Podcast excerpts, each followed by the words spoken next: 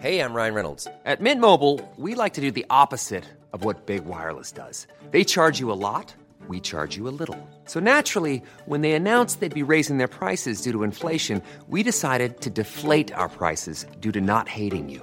That's right. We're cutting the price of Mint Unlimited from $30 a month to just $15 a month. Give it a try at mintmobile.com slash switch. $45 upfront for three months plus taxes and fees. Promo rate for new customers for limited time. Unlimited more than 40 gigabytes per month. Slows. Full terms at mintmobile.com. Cuando creíamos tener todas las respuestas, cambiaron las preguntas. Bienvenidos a Sin Duda Hashtag Asesórate, un espacio donde hablaremos sobre temas de negocios en un idioma sencillo. Queridos y queridas, las novedades fiscales no paran y en este programa vamos a tener a unos invitados platicándonos sobre el décimo foro fiscal enfocado al sector financiero. También vamos a hablar sobre los estados financieros precisamente, pero en este caso sobre dictaminarlos. Y por último vamos a cerrar sobre lo más relevante derivado del paquete económico de la entrega de este y cómo pegó o impactó en el área laboral. ¿En dónde? Aquí en Sin Duda Hashtag Asesórate. Soy Luis Octavio Valtierra y me estás escuchando por el 98.5 El Heraldo Radio y no puede faltar el hola, ¿qué tal? ¿Cómo les va? ¿Cómo andan? Bienvenidos y bienvenidas a este espacio titulado Sin Duda, hashtag asesórate. Yo soy Luis Octavio, te doy la más cordial bienvenida, querido y querida. Un martes más de Sin Duda platicando temas relevantes, temas de negocio eh, y por supuesto, como bien lo sabes, todos los martes acompañado por mi querido compañero, amigo, mentor, eh, camarada, eh, Primo. Salvador Garrido Márquez, entre otras credenciales, mi querido Salvatore. Octavio, muy buenas noches, muy buenas noches a toda la audiencia. Muchísimas gracias por acompañarnos y pues ya listo para comentar diversos temas de interés y con grandes amigos e invitados, Octavio. Correcto. Eh, bueno, ustedes que nos están escuchando y no viendo en la mesa de sin duda hoy tenemos a dos fiscalistas que son, eh, me permitiría decir, trascendentales en la escena en el país, en México. Íconos, gurús. Totalmente, totalmente. Salvador, a manera de broma, pero entre no broma, decía que son afuera de, de, de micrófonos. Eh, son, son mis, han maestros, sido mis maestros. Maestros en, en la mi profesión. vida profesional. Perfecto, pues me permito, ya después de, de, todo este preámbulo, queridos y queridas, me permito presentarles y a los que nos miran desde nuestras redes sociales, y les mandamos un fuerte beso y un abrazo, presentarles a nuestros invitados el día de hoy. El señor Alejandro Solano, ¿cómo estás? Muy bien, muchas gracias. Gusto en tenerte por acá. Víctor Pérez, ¿cómo te va? Muy bien, muchas gracias. Todo muy bien. Sí. Excelente. Ellos, miembros de la Comisión de Investigación Fiscal del Colegio de Contadores Públicos de México, que bueno, ustedes seguramente ya lo saben, pero es la representación en Ciudad de México del Instituto Mexicano de Contadores Públicos. Así ya es. lo tengo, pero al detalle, mi Al querido detalle. Salvador. Bueno, y además debo comentar que eh, ambos pertenecientes a grandes firmas, a dos de las firmas eh, más prestigiosas y prestigiadas A nivel global. mundial. En este caso, eh, Alejandro, socio ya retirado de PwC, y en el caso de Víctor, socio de KPMG. Quizás ya casi por retirarse, todavía te falta un rato. Todavía falta un rato. Bueno, yo ya quisiera retirarme, pero aquí me tienen en, en programas, queridos y queridas. En programas. Póngale, Dándole, dándole información que es muy importante, así que no te nos puedes retirar tan pronto. Por cierto, también te he visto en televisión. Sí. Muy bien no acompañado, pierdan, no muy bien acompañado. Los lunes a las 4 de la tarde entre empresarios por El Heraldo TV. Canal 8, queridas y queridas, el emblemático Canal 8 de nuestra televisión. No se lo pierdan todos los lunes, 4 de la tarde, de 4 a 5 tenemos una cita. Pero los martes como hoy tenemos una cita en esta estación. Y vamos a hablar de un gran evento que justo nuestros invitados son los coordinadores de este magnífico evento. Pues platíquenos, Víctor Alejandro, de este evento que es denominado. El décimo foro de eh, el décimo foro fiscal del sector financiero. Correcto. Eh, en este espacio siempre hablamos temas fiscales. Estamos en septiembre. Septiembre mes patrio, pero también es mes que va forzosamente vinculado con temas eh, de negocio y en este caso fiscales no va divorciado. Pero cuéntenos para, para tener un poco de contexto con nuestros queridos y queridas, qué es este foro, de qué va, cuál es el objetivo, qué fondo, qué temas, qué nos quieren compartir. Alejandro Víctor. Claro. Adelante, Alex. Gracias, buenas noches y muchas gracias por la oportunidad. Este es un foro que eh, desde hace ya 10 años eh, a través de la Comisión Fiscal del Colegio de Contados Públicos de México, hemos estado preparando y coordinando Víctor y un servidor. Este foro, que ahora es precisamente su aniversario número 10, ha sido tomado eh, pues desde el inicio, yo creo que con mucha expectativa, porque no hay muchos foros que como este eh, tienen una, un enfoque más dirigido a sector financiero. Pero déjenme comentarles algo antes de darles más detalles del mismo. Aun y cuando el enfoque que se busca de este foro es eh, hacia el gremio, digamos, del sector financiero, pero por los temas que, se están incluyendo aquí, sin duda, todas las eh, entidades, personas físicas, morales, que de una u otra forma eh, tienen negocio aquí en México y tienen alguna relación con alguna entidad del sistema financiero, están eh, sujetos, yo creo que a los temas que vamos a, a Están comentar vinculados. Totalmente vinculados. Víctor. Sí, gracias. Buenas noches a todos.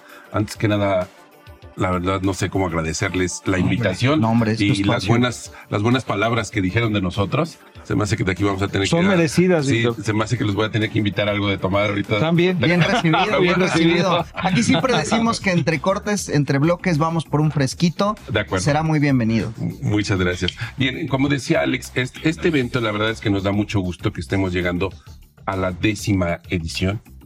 Eh, pareciera que solamente es dirigido a las empresas del sistema financiero, bancos, sofomes, aseguradoras, pero no, como dice Alex, es- las empresas de, de- de sistema financiero actúan con personas que no son parte del sistema financiero. Y cuando se analiza una parte, tienes que ver los efectos en el otro De acuerdo. necesariamente. Entonces, el evento no está cerrado exclusivamente para, para, para sistema financiero. Y la verdad es que es todo un día el evento. Eh, es en un hotel en, en- en Reforma, incluye comida y creo que es muy buen evento para poder saludarnos.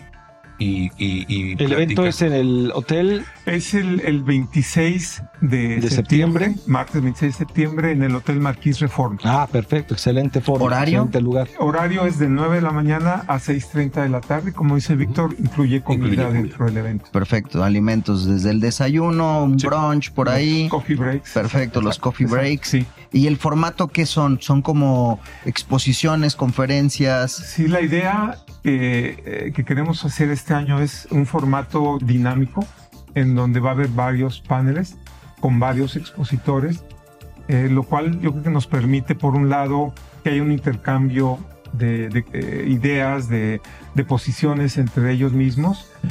Y algo que estamos buscando este año también es de que este evento, los expositores, les compartan a ustedes su experiencia práctica. No queremos que sea algo teórico que vengan y que la ley dice, no, lo que queremos es que eh, en los temas las personas, los expositores, eh, compartan hechos que ellos están viviendo. Y no solo eso, sino que buscamos que también estas personas que están participando les compartan eh, recomendaciones, sugerencias, algunas ideas de cómo se han manejado los temas que ellos han visto en la práctica para enriquecer a los asistentes, ¿no? Que lo vean realmente como una inversión más que simplemente asistir para aprender algo, ¿no? Yo creo que eh, además de aprender, que se lleven algo que en la práctica ellos puedan eh, aplicar directamente Sí. en sus ocupaciones. Sí, y, y sí quiero destacar, Octavio, y ahorita nos dan referencia de quiénes son los expositores, pero la verdad es que a este foro asisten eh, los principales asesores y expertos en materia, en este caso fiscal, legal, financiera, de este sector financiero Correcto. y que van a dar comentarios y como bien apuntas, temas prácticos. Entre otros, ¿podrías decirnos, Sí, eh, claro. Víctor, quiénes son los expositores y qué temas son los que entre otros se van a abordar? Sí, Grosso modo. Con mucho gusto. Bueno, teníamos pensado hablar de la reforma fiscal, lo cual, como no hay reforma fiscal, pues cambiaremos el tema, ¿no? Eh, creo que Alex tiene aquí el detalle, vamos a comenzar primero con un análisis macroeconómico y político para el 2024. Eh, Tradicionalmente iniciamos con este tema, los, los, los foros, porque primero necesitamos ubicarnos en dónde estamos y cómo va, qué va a pasar el próximo año. Contexto. Regularmente. Y es- sobre todo, Sí. el próximo año, que Exacto. es un mes, pero en un año año. muy, Electoral. muy Electoral, electoral. Entonces, el tema económico y sobre todo el político, yo creo que tiene una relevancia muy importante y permea sin duda en, en el Desde tema luego. fiscal. Correcto. Correcto. Ahí, Alex, no sé si quieras hablar de los expositores. Sí, como comentaba Salvador, eh, lo que buscamos es gente sin duda experimentada con experiencia directamente en eh, temas fiscales, eh, económicos y legales del sector financiero. Y tenemos invitados de las Big Four, eh, contadores, abogados, economistas. Tenemos eh, a la firma de Garrido Licona que, que está representada también en este evento. Eh, hay participación de, de socios de Cheves. Hay, inclusive también nos acompañan representantes de la asociación, la Asociación Mexicana de Instituciones eh, Bursátiles, porque creemos que también es importante oír el, punto de vista de gente que está eh, dentro de estas organizaciones en las cuales engloban a muchas de las eh, entidades del sector financiero, ¿no? de, los, de los bancos, etcétera. Y tenemos también el apoyo de otras asociaciones financieras que nos están ayudando a, a promover este, este evento, que también como comentamos hace un momento, sin duda es más allá de, de solo sector financiero. Y nada más les voy a dar un, un par de ejemplos de temas para que lo vean. Eh, algo, uno de los temas que se va a comentar son eh, las principales efectos fiscales de la inflación en operaciones de financiamiento. Entonces ahí pues entran las dos partes, no tanto el que da el crédito o el financiamiento como el que lo recibe y que puede o no ser del sector financiero. También va a haber un panel sobre las revisiones fiscales, es decir, las, eh, eh, lo que le llaman el, plan maestro de fiscalización del SAT, qué es, en qué consiste, eh, qué van a hacer y sobre todo cuáles son las alternativas que ven nuestros expositores para que los contribuyentes que vayan a estar expuestos a este evento pues estén preparados de la mejor manera. Y ahí, como les digo, esto engloba a, a todo mundo. Oye, y con el tema parecería que los estás asustando. Y la idea no es eso. O sea, no, mejor no voy.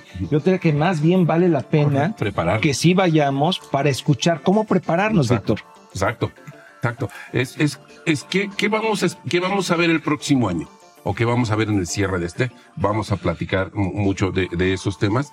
Algo, algo importante que decía Alex, está, van del gremio de la MIP, de intermediarios, este, instituciones bursátiles, van de SOFOMES, SOFAC, ANIFE, este, van a la mejor de aseguradores también. Este, y la verdad es que probablemente todos estos gremios tengan sus comités fiscales, pero no saben qué están hablando el comité fiscal del gremio de al lado. Y este foro nos ayuda a combinar todo lo que está pasando y ver qué, qué está sufriendo el otro gremio para ver si nos, si nos puede pegar a nosotros o no. De acuerdo. Cuando veas las barbas de tu vecino cortar, este, hay que Poner las a propias a remojar. Me encanta el concepto de, de- no, no, no empecemos. por favor. Póngase serio, señor Garrido. No, es que me sentí Esto- como Chespirito yo, porque generalmente. Te sirve no me- para columpio. Cuando veas las barbas de tu vecino mojar, te sirve para columpio. No, es que yo generalmente los refranes soy muy malo para los chistes y los refranes este, no era Zacatlán, era para Saca- no, para chistes, chistes y campanas. De las manzanas. Eh, me gusta el enfoque de, de inversión, porque al final del día, si lo vemos desde el punto de vista de estamos con un preámbulo o vamos a tener un panorama de lo que pudiese ser, nadie tenemos la bola de cristal y lo podemos asegurar a un 100%. Lo único que tenemos seguro en la vida son los impuestos y la muerte. correcto. pero sí nos van a dar un panorama. Me encanta que el enfoque sea práctico, no tan teórico. Creo que esas premisas nos hacen reflexionar sobre que esto tendría que ser una inversión, una capacitación y sobre esas bases vamos a estar pues con las personas y personalidades más cualificadas en nuestro país para poder hablar del tema. Eh, de manera general, ¿cuál ha sido la experiencia de otros años y cuál es el reto para este año al foro? Porque el décimo aniversario no es poca cosa. Claro. Correcto. Bueno, eh, obviamente uno de los retos más importantes es que eh, darle un, un- un refresh a este evento. Y yo creo que este año lo va a tener porque, como comentaba Víctor, este año va a ser presencial.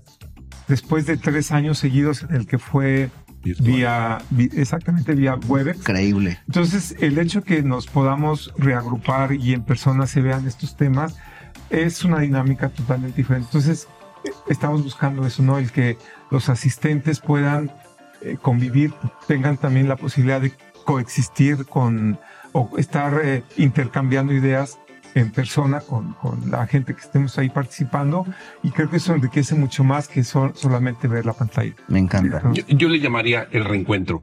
el reencuentro físico, porque regularmente en este foro hay espacios donde saludamos a, los colegas y todo eso. Lo habíamos interrumpido por, por temas de la pandemia, pero ya es tiempo de regresar. Por eso. Qué bueno. Rápidamente. Y ahora sí, traje completo. Ah, claro, traje corbata, vamos, vamos ahí. No, digo, porque en home office, generalmente con la cámara, pues podrías vestirte de aquí hacia arriba, ¿no? Pero bueno, ahora sí tienes que llevar presencial. Eh, nuevamente, por favor, fecha. Claro. El evento va a ser en el Hotel Marquis Reforma. De acuerdo el 26 de septiembre, martes 26 de septiembre, de 9 de la mañana a 18.30 de la tarde. Perfecto. Queridos y queridas, ya lo escucharon. Nuestros expertos han hablado, los están invitando. Y este evento que va a ser presencial, yo creo que bien vale la pena no perderlo del radar, tenerlo ahí en la agenda y sobre todo asistir. Mi querido Alejandro Solano, muchísimas gracias por habernos acompañado. muchas gracias. Salvador, un placer. muchísimas gracias. Víctor, muchísimas gracias. Víctor Pérez. Víctor. Ambos miembros del Colegio de Contadores Públicos de México. Estuvieron con nosotros aquí en Sin Duda Hashtag Asesórate. Ustedes no se nos vayan, no se muevan. Ya regresamos después de esta breve pausa aquí al 98.5 El Heraldo Radio. Para hacer negocio hay que generar confianza. En GL Auditoría analizamos y nos aseguramos que la información financiera de tu empresa genere confianza y tranquilidad para tus clientes, socios, autoridades e instituciones financieras, entre otros. GL Auditoría. Preservamos tu patrimonio. www.glauditoría.com El outsourcing no es indebido y no ha desaparecido. Hoy se le conoce como servicios especializados. Lo que es indebido es que tú o tus proveedores no estén correctamente registrados ante la autoridad y no cumplan con los requisitos establecidos. Esto puede traerte consecuencias fiscales, legales e incluso penales. Evita riesgos innecesarios. Contáctanos. GL Working. Working for You. www.glworking.com soy Luis Octavio Valtierra y me escuchas por el 98.5 El Heraldo Radio en la Ciudad de México y en todo el país a través de las estaciones que repiten la señal de Heraldo Radio y en todo el mundo a través del heraldo.com. Mi querido Salvador Garrido Márquez. En sin duda, hashtag asesora. Por supuesto, y todos los lunes en entre, empresarios. Por Heraldo TV. Los comerciales, que increíble. Es, nuestro programa. Hay que hacer divertido esto, porque los negocios tienen que ser divertidos. Así son. Aunque de pronto tienen sus, sus asegúnes. Y precisamente hablando de este tema de negocios, fíjate que hay una práctica que a mí siempre me han, han dicho que es una buena práctica, pero además es necesaria según el giro de tu negocio, pero también le da credibilidad al mismo, y esto es dictaminar tus estados financieros. Y para estos efectos y para platicar sobre este tema, invitamos a un experto en la materia que ya ha estado con nosotros en repetidas ocasiones y que últimamente también se ha vuelto un protagonista de este espacio. Me refiero, queridos y queridas. Propietario. Sí, me parece que posible heredero. posible heredero. Eh, me refiero, queridos y queridas, a nuestro queridísimo Juan José Arco Sánchez, socio director de GL Auditoría. Ah, porque además ese también es una credencial que hoy le precede como socio director de GL Auditoría, esta empresa que forma parte de Grupo GL, Grupo Garrido Licona, que se especializa en temas evidentes de auditoría y sobre estas bases, incluyendo el dictamen fiscal. Ah, incluido el dictamen fiscal. Es su especialidad. Esta obligación remasterizada que nos, nos encontró el año pasado y que este, y de acuerdo a lo que determine la autoridad, seguirá. Eh, pero hoy venimos a hablar sobre la parte de dictaminar tus estados financieros y su relevancia y que de una manera general, mi querido Juan José, platiquemos en estos minutos que tenemos al aire sobre la importancia y, de qué va este tema en lo particular. Así que, Juanjo, el micrófono es todo tuyo. ¿Por dónde empezamos? Yo creo que a mí me gustaría empezar por definir qué es la auditoría de estados financieros. Bueno, finalmente los estados financieros de una entidad son eh, el más conocido es el balance general, que te muestra cómo es tu posición financiera, el estado de resultados, si ganaste o perdiste. Y obviamente el dictamen de estados financieros es corroborar que las cifras que dicen esos estados financieros o las cifras que muestran son correctas. Oye, pues si dicen que son 100 de ventas, pues efectivamente que han vendido 100. Este, que bueno, si gastaron 10 pesos en publicidad, pues son que efectivamente hayan sido eh, 10 pesos. Y bueno, todo lo demás, cifras que muestran los estados financieros, que efectivamente correspondan a la realidad de la, de la empresa. El dictamen que busca, bueno, digamos que dar una opinión sobre que esos estados financieros que está mostrando la entidad, ya sea la administración hacia los accionistas, hacia el consejo, o, hacia un banco, hacia un tercero, hacia un fondo de inversión, muestran razonablemente la situación financiera de esa compañía. ¿Por qué digo razonable? Porque pues a lo mejor pueden tener algún errorcillo ahí de que un gasto, cualquier cosa, pero realmente no van a cambiar en su conjunto. Y que además todo lo que está aseverando la la, compañía eh, en sus notas a los estados financieros, en lo desglosa todas las, las cifras que muestran los estados financieros, por una redundancia, pues son correctas, ¿no? Y obviamente, sobre todo que cumplen con las normas de información financiera que les han aplicado. Y ya sabemos que hay mexicanas, que hay internacionales, aunque ya en realidad son muy parecidas ambas, ¿no? Sí, algo de lo cual, eh, de hecho, GL Auditoría parte es del concepto de preservar tu patrimonio. En ese sentido, la empresa y la auditoría particularmente tienen la finalidad de ayudarles a los socios, a los inversionistas a preservar su, patrimonio. No su matrimonio. También en muchas ocasiones es importante. Sí, sí, claro, porque todo tiene relación. Si está, bien, tu negocio, está muy bien tu, matrimonio. Eso hay que registrarlo, por favor, tomar nota. Pero bueno, eh, bajo ese escenario, te diría que hay una frase que se, que se denomina al ojo del amo. ¿Esto que es? La auditoría te permite evaluar que efectivamente lo que está haciendo tu operación y que finalmente todo lo que opera tu negocio se ve reflejado en números. Ah, bueno, la auditoría te permite confirmar que eso que está en números efectivamente es real. Claro. Y eso es parte de lo que el auditor experto en esa materia valida, Juan José. Sí, efectivamente, evidentemente los accionistas o la gente del consejo pues no puede estar en el día a día o viendo que efectivamente pues en el almacén hayan este cinco pies como dicen los estados financieros o, cada parte, cada rubro, ¿no? Porque obviamente pues uno maneja tesorería, otro maneja almacén, otro maneja compras, pero obviamente todo eso, ese conjunto es lo que valida eh, el auditor a través de su examen de los estados financieros. Evidentemente esto eh, lo que busca es darle certeza a los accionistas o a quien sea lector de los estados financieros de que las cifras que reflejan, que reflejan son reales y son razonables y que obviamente no van a sufrir modificaciones importantes. Y obviamente esto cada vez trasciende más. ¿Por qué? Porque pues evidentemente estamos en un mundo globalizado. Entonces evidentemente estas normas puede ser que alguien que ahora ya que se acostumbra tanto puede estar en otro país y bueno, ver estados financieros mexicanos y que sean entendibles para ti. ¿Por qué? Porque nuestras normas se han, eh, digamos que, alineado mucho a las normas internacionales de información financiera.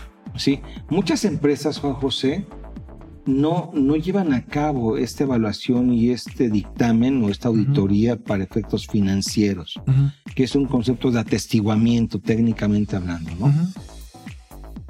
¿Tú recomendarías a estas empresas el que sí lleven a cabo esta auditoría?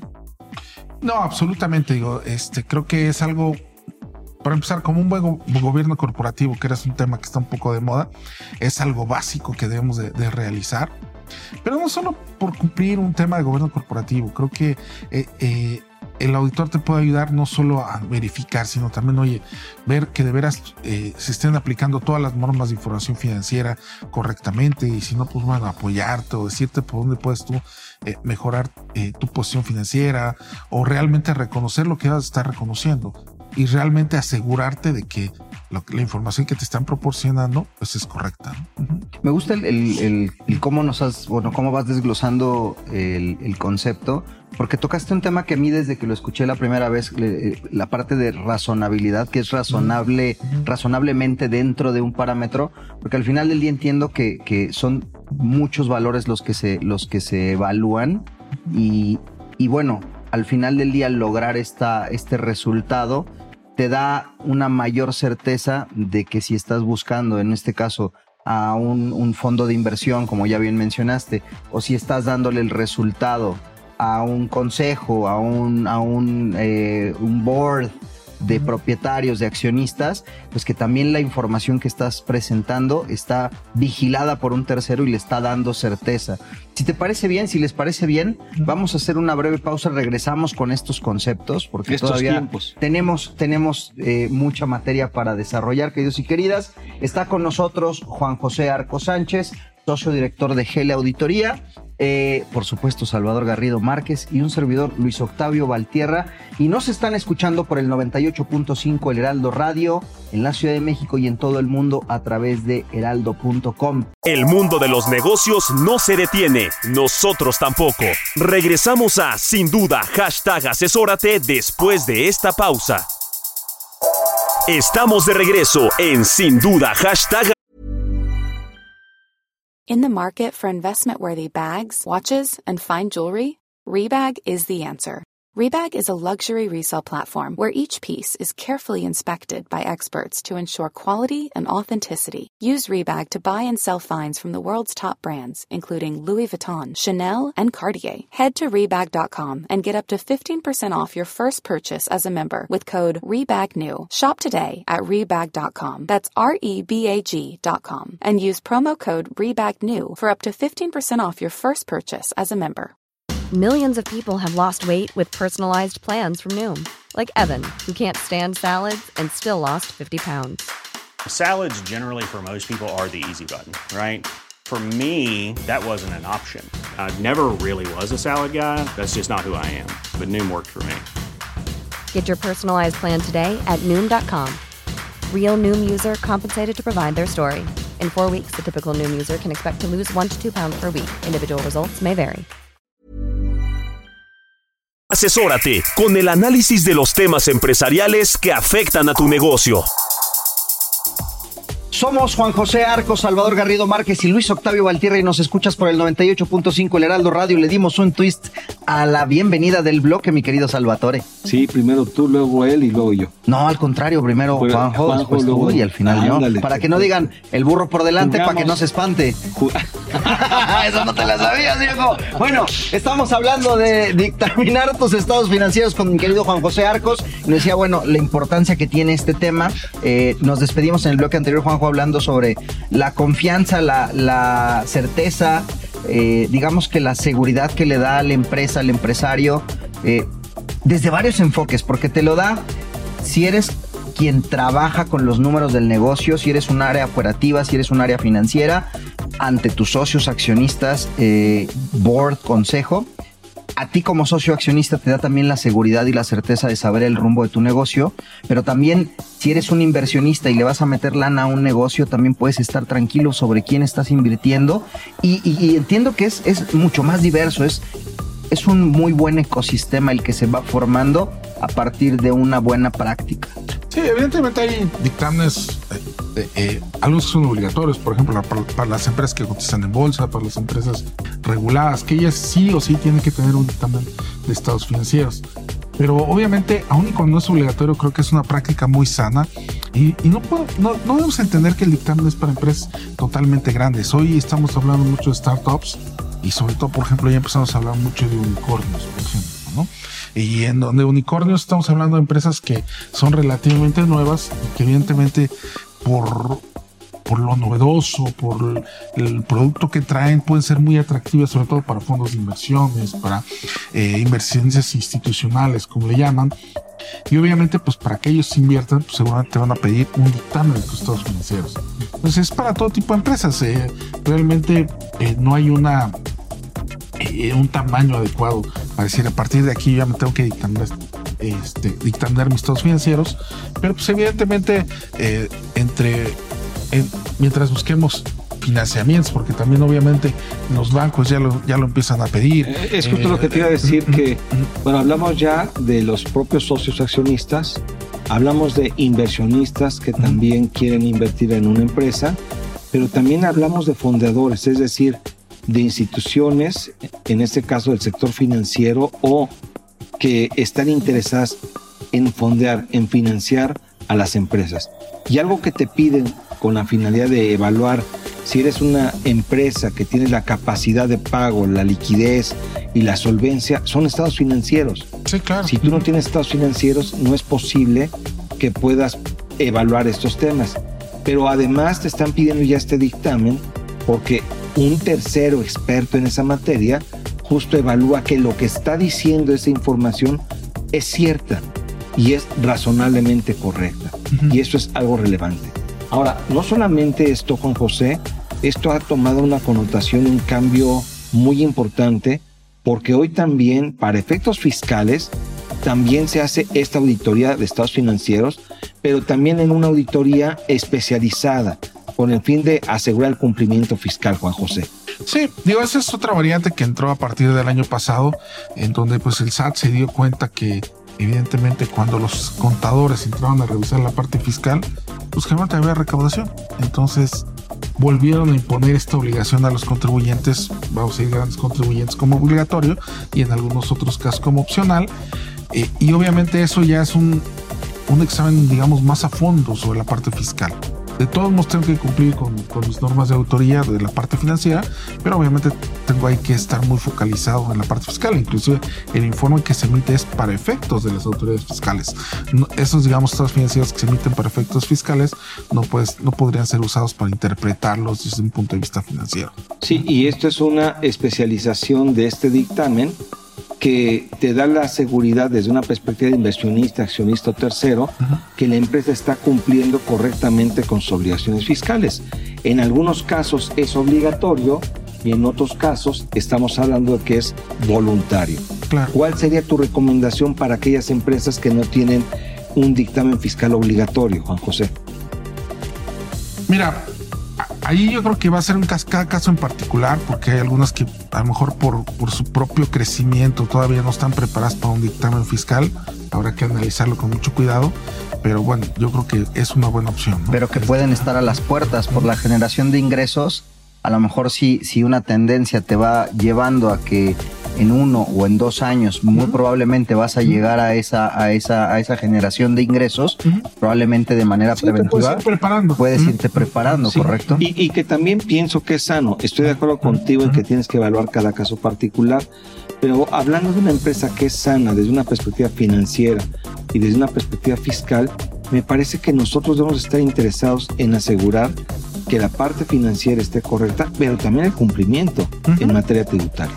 Sí, digo, evidentemente eso te lo puede el dictamen fiscal, evidentemente eh, la autoridad lo ve bien, evidentemente, porque pues, hay alguien que ya está certificando que el cálculo de tus impuestos ahí sí no es razonablemente correcto, es correcto, o sea, ahí no hay el, término razonabilidad. Y evidentemente eso te ayuda a tener, digamos, una mejor imagen con la autoridad. Sí, y, y todo esto son herramientas que utilizan en este caso las empresas y sobre todo los socios para asegurar y preservar el patrimonio. Ahora, mitos acerca del tema de la auditoría. La auditoría financiera no me sirve de nada. ¿Es mito o realidad? No, es un mito. La realidad es que sigue siendo un elemento muy útil para, para los accionistas, inclusive para la toma de decisiones. Okay. Eh, evidentemente, creo que a lo mejor puede ser la temporalidad, a lo mejor lo que puedo quedar ese mito, pero creemos que está muy alejado de la realidad. Otro mito, los auditores no revisan con profundidad, es más, prácticamente firman los estados financieros dictaminados o el dictamen. No, mira, realmente la profesión contable es una de las más reguladas en el mundo y, evidentemente te exige muchas metodologías, muchas pruebas que hay que hacer. Cada vez se sofistica más esto porque evidentemente también las operaciones son más sofisticadas. Hoy estamos, antes hablábamos de pues, carpetas de facturas, ¿no? Hoy hablamos de transacciones, millones de transacciones vía electrónica. Bóvedas digitales. Se ha cambiado ese enfoque, ¿no? Pero claro que sí hay una revisión profunda. Es una especialización muy particular. Pues Octavio. Salvador, Juan José, Vamos llegando al fin de este blog, que lastimosamente, mi querido Juanjo. Pues apenas estamos entrando en calor. Apenas estamos entrando en calor, ya sabemos que eres un gran conversador y sobre todo estos temas de los cuales conoces mucho y te apasionan. Sin embargo, por el momento tenemos que hacer una pausa. Juan José Arco Sánchez, muchas gracias. Muchas gracias por la invitación. Juan José, un placer, muchas gracias. Queridos y queridas, ya lo escucharon, Juan José Arco Sánchez was in the house, acompañando a Salvador Garrido Márquez y un servidor Luis Octavio Valtierra en este espacio titulado sin duda hashtag asesórate que se transmite por el 98.5 El Heraldo Radio en la Ciudad de México y en todas las repetidoras en, en el país que transmiten la señal de Heraldo Radio, así como por heraldo.com. Vamos a hacer una breve pausa y regresamos para el cierre del programa. No se nos muevan, no se nos vayan. Ya volvemos. Asesórate. Asesórate. Asesórate. Asesórate. Asesórate. Asesórate. Asesórate. Asesórate. Asesórate. Asesórate. No nos cansaremos de decírtelo. Asesórate. Garrido Licona.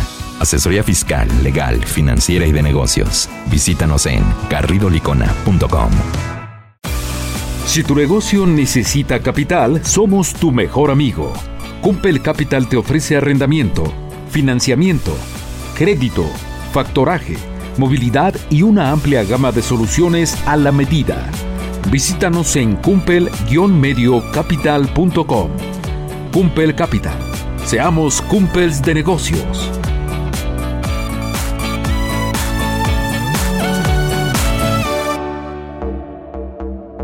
Bienvenidos de vuelta, sin duda, hashtag asesórate, nos escuchan por el 98.5, me acompaña Salvador Garrido Márquez, yo soy Luis Octavio Valtierra, perdón que no les ponga yo el nombre del tercero en cuestión en esta introducción del último bloque del programa, pero no voy a spoiler la sorpresa que les tenemos para quien no nos está viendo, para quien solamente nos está escuchando.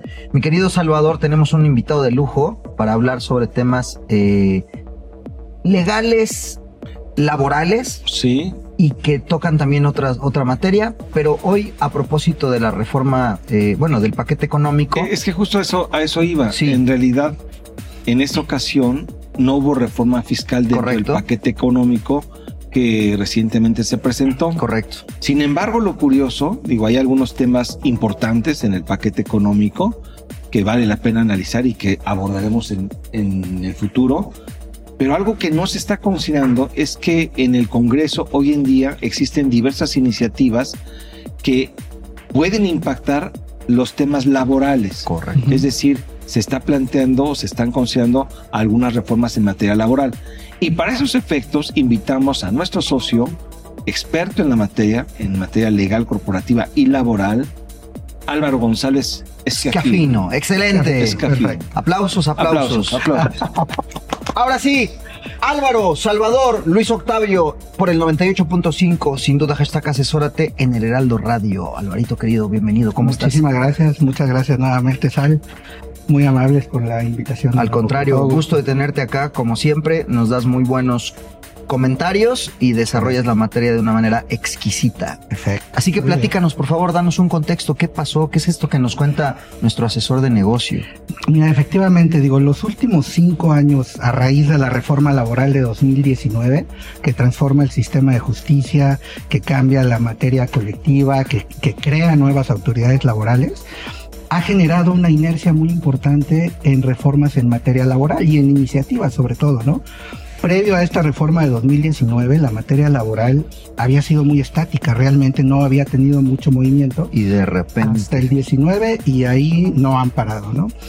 La reforma en materia de subcontratación de 2021, la reforma en materia de teletrabajo y la reforma en materia de vacaciones dignas que ya está este, vigente. La ¿no? parte de teletrabajo, digamos que fue un, algo colateral derivado de la pandemia y que sirvió también como para hacerlo mucho más, más kosher, mi querido Salvador. Exacto, digo, justo salió en, en, en, medio de la pandemia, ¿no? En la materia de teletrabajo.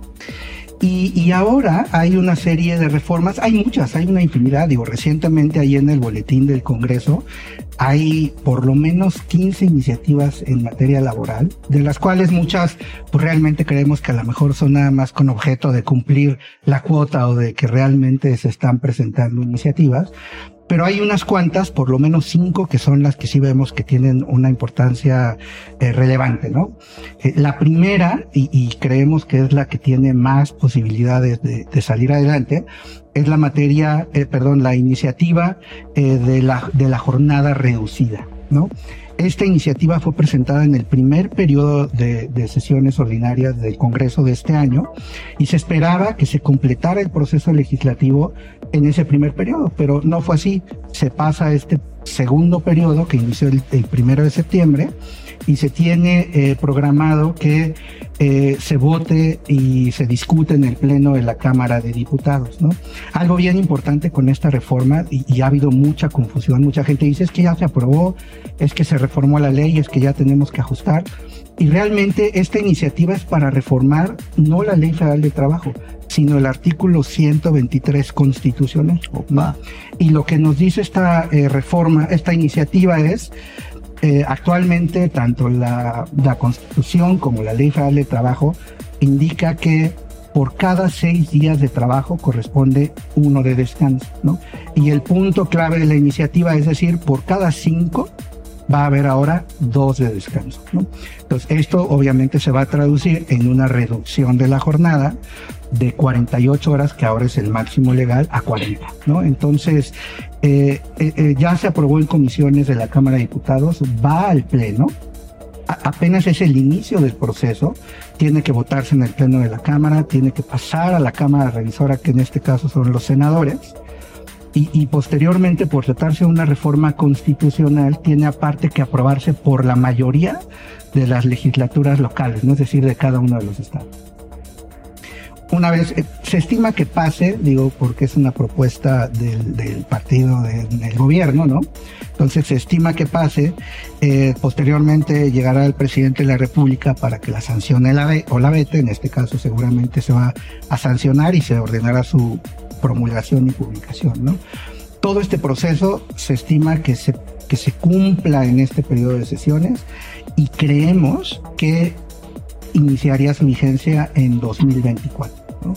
Algo, algo muy importante es que eh, la iniciativa como está actualmente no contempla un periodo de transición para que los empleadores, las empresas ajusten sus, sus jornadas, Lo ¿no? que Sus corresponda. horarios, lo que corresponda. Entonces, Su operación. eso es lo que ha estado deteniendo mucho esta reforma, ¿no? Entonces creemos que es algo que dentro de las discusiones pues, Tendrá que, ¿no? sí, tendrá ser. que establecerse. Y algo muy importante es que una vez que ya se apruebe, se publique y, y se inicie vigencia cuando sea, ¿no? Que esperamos que es en 2024, al, al- tendrá que realizarse una reforma a la Ley Federal del Trabajo. Porque de nada va a servir que la Constitución diga ahora esto cuando la Ley Federal del Trabajo no haya sido ajustada, ¿no? Entonces, creemos que será vía fast track y creemos que esta es la que tiene más eh, posibilidades de salir. Más ¿no? pies. Más pies, exactamente. Vienen otras relacionadas con el tema de las vacaciones dignas. Sí, pero yo quisiera, yo quisiera tocar este tema en donde la reducción de la jornada de trabajo parecería que es, ah, ok, ya no trabajo salvo cinco días. Hay empresas que sí requieren el que las personas laboren seis días. Correcto. Esto va a traer consigo un impacto en la operación de las empresas, en los esquemas de negocio y desde luego también en la parte financiera. Correcto. Porque si eventualmente se hace necesario que una persona labore un sexto día, estamos entrando a un esquema en donde eso se considera tiempo extraordinario. Es correcto. Y en consecuencia, el tiempo extraordinario tiene que ser pagado de una manera distinta y mayor. O sea, generalmente las horas de trabajo en tiempo extraordinario se pagan incluso dobles y hasta triples. Correcto. Yo cuando era chavo, así le pegaba duro y me llevaba un, un buen retiro, generalmente mayor que el de, mi, de mi- el- mi propio sueldo. Sí, Pero bueno, eso es correcto, ¿verdad? Es correcto, así es. Digo, esto va a tener un impacto en, la jornada máxima legal, que ahora son 48 horas. Y al reducirla a cinco días, pues van a ser 40, ¿no? Entonces, anteriormente estas ocho horas que eh, correspondían al día sábado, digamos. Al día 6. En muchas ocasiones las empresas lo utilizan para distribuirlas en la semana Sí. y dar la posibilidad de que el trabajador descanse sábado. Sábado y domingo. Correcto. Ese es otro impacto. sí. Eso ahora pues va, va a limitarse muchísimo, ¿no? Sí, las horas ya van a ser de 40 horas a la semana. Correcto. Sí. Y eso, desde una perspectiva de eh, desarrollo organizacional, de clima organizacional y de eh, mejor ambiente y condiciones para los trabajadores, es positivo. Pero no olvidemos que esto tiene un impacto financiero en Sí, las claro, empresas. Por supuesto. que bajo este escenario del cierre que estamos viviendo, es indispensable que estemos ya considerando para el próximo año en nuestros presupuestos. Que, que el comentario que dabas justo se vuelve medular, mi querido Álvaro, porque entonces la relevancia de la transición es fundamental para poder hacer una correcta planeación, una correcta estrategia y tú definir como empresario qué me conviene más, pagar ese sobresalario, esas horas extra o contratar más gente o sería para dónde me voy para a mover. dos días, o sea, son de los temas que darles que hablar. rotación, probable, ahí, hay que va, va a tener que ponerse creativa rediseñarse. Correcto. la empresa y, y reinventar O sea, sus porque eso esquemas. no nada más un tema financiero, es un tema de operación. Totalmente. Y de logística y de muchas otras cosas. Pero nos platicabas también del tema de vacaciones dignas. Correcto. Digo, el- la reforma de vacaciones dignas, que ya está vigente, duplica el número de vacaciones para pasar de 6 a 12 en el primer año. Y relacionado con esta, hay dos iniciativas en, en el Congreso. Una es la que se está denominando el aguinaldo digno, ¿no? que pretende aumentar los días de aguinaldo de 15 a 30 días ahora. ¿no? Y hay otra que es la de la prima vacacional digna también, ¿no? que la aumentarían del 25 al 50% ahora. ¿no? Entonces, el- el- la iniciativa de- del aguinaldo digno ha habido ya varios intentos ¿no? de, de generar esta iniciativa. Por lo general se iban hasta 40 días y por el tema precisamente de que el impacto financiero para las empresas es, es muy importante, ¿no? Eh, eh, nunca había avanzado. Pero por el- la misma circunstancia, que- eh, la época que se está viviendo de campañas. Entender el contexto, claro, precampañas, todo el contexto. Además, el tema del TEMEC, en donde los gobiernos de México, Estados Unidos y Canadá acordaron que justo iban a tratar de homologar La las prestaciones y remuneraciones para una competencia justa entre estos países. Así es. Y que es un compromiso de México el ir homologando De la estos mano con sus beneficios. socios comerciales. Y eso, pues, definitivamente es lo que está dando lugar a estas reformas. Así es. Pero también tiene un impacto financiero, legal, desde luego, y, y bueno, del ámbito de la operación ni se diga, porque Claro. pues eh, el ampliar vacaciones para las personas te va a llevar a que en ese periodo tengas que evaluar contrataciones extraordinarias temporales. Así es. Y, y el aumento del aguinaldo y de la prima vacacional no nada más tiene un impacto en la prestación como tal, o sea que es un gasto adicional que tendrá que verse, pero también va a tener un impacto en el salario base de cotización para efecto de seguridad social. Va a tener un impacto en, al momento de tener que calcular una indemnización eh, constitucional, ¿no? Pues obviamente pues es el doble, ¿no? Los- los costos se va a doblar, ¿no? Estas son dos de las iniciativas que creemos que también pudieran avanzar, ¿no? Digo, no, no tanto como la de la jornada, que esa ya está más caminada, más discutida, pero son dentro de la agenda legislativa de las importantes, ¿no? Que hay ahorita. Así es. Digamos que esta es una buena noticia para aquellas personas que mantienen una relación laboral y, y que en este caso trabajan para diversas empresas o personas. Sí. Tienen unos mejores beneficios y tienen algunas consideraciones que les van a permitir tener una mejor calidad de vida. Eso es positivísimo. Correcto. El, el lado quizás, el otro lado de la moneda, que no estoy diciendo que sea negativo, pero que sí tiene un impacto, es el tema financiero, económico y operativo en las organizaciones que habrá que adaptarse a esta nueva circunstancia. Y que bueno, pues el empresario, el financiero, los directores y en general las personas que estén en la administración deberán estar cuidando este detalle para sus futuros presupuestos, para el tema de rentabilidad. Habrá que ver esto cómo impa- impacta en el tema de economía, porque finalmente es un- una disminución de tu rentabilidad, de tus utilidades, y pues de alguna manera quizás los tengas que repercutir al consumidor Sí, final. Entonces esto habrá que estar muy al pendiente, no solamente es un tema de una simple reforma, trae consecuencias en muchos sectores. Y bueno, también Álvaro, hay un tema que recientemente eh, se resolvió en torno a lo que es el concepto de PTU límite, que hoy en día la Ley Federal de Trabajo establece de tres, en este caso, eh, Tre- tres meses, efectivamente, a raíz de la reforma de subcontratación, se establece este tope o límite máximo del pago de utilidades a tres meses de salario o el promedio de los tres últimos repartos de utilidades, ¿no? Lo que resulte más benéfico, Benéfico para, para el el- trabajador, sí. ¿no? Y hubo ya, hay un precedente importante, ¿no? Un, sindicato grande, importante, eh, promovió un juicio de amparo indirecto en un juzgado de distrito en materia laboral en contra precisamente de este tope, ¿no? Y los argumentos eran muy interesantes, lo que decían, oye, la reforma a la ley eh, eh, la federal de trabajo es la que estableció este tope, pero constitucionalmente se tiene el derecho de que las utilidades deberán de repartirse de forma íntegra en el porcentaje que establezca la Comisión Nacional del Reparto de Utilidades, que, el día, que al día de hoy es el 10%, ¿no? Entonces, fue un argumento muy interesante porque fue un tema de constitucionalidad, ¿no? Y eh, en el mes de agosto, el juzgado de distrito eh, emite una sentencia eh, otorgando el amparo en contra de esta de este tope, ¿no? Es importante mencionar que esta a, hacer una sentencia a un juzgado de distrito eh, todavía puede ser recurrida, no es todavía firme, no es definitiva. Eh, y por tratarse de un tema de constitucionalidad tendrá que resolverlo la Corte, ¿no? La Suprema Corte de Justicia. Lo que sí es que cuando eh, sea firme, si es que llega a ser firme, aplicará únicamente a la esfera jurídica de, de quienes aplicaron el amparo, ¿no? O de quienes eh, Promovieron, sí. promovieron el amparo. Entonces, sin embargo, se tiene conocimiento de que vienen otros precedentes en el mismo sentido, ¿no? ¿Y por qué salió hasta este año? Porque se hizo eh, con, eh, lo que se llaman las normas eh, eh, heteroaplicativas, que quiere decir que te causan perjuicio al momento del primer acto de aplicación.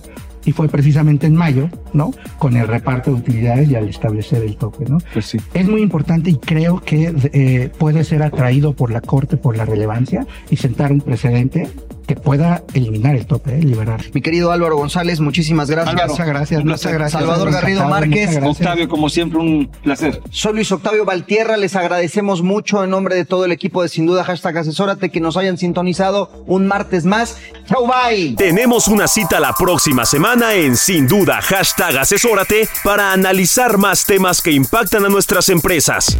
El mundo de los negocios no descansa. Sin duda, hashtag asesórate tampoco.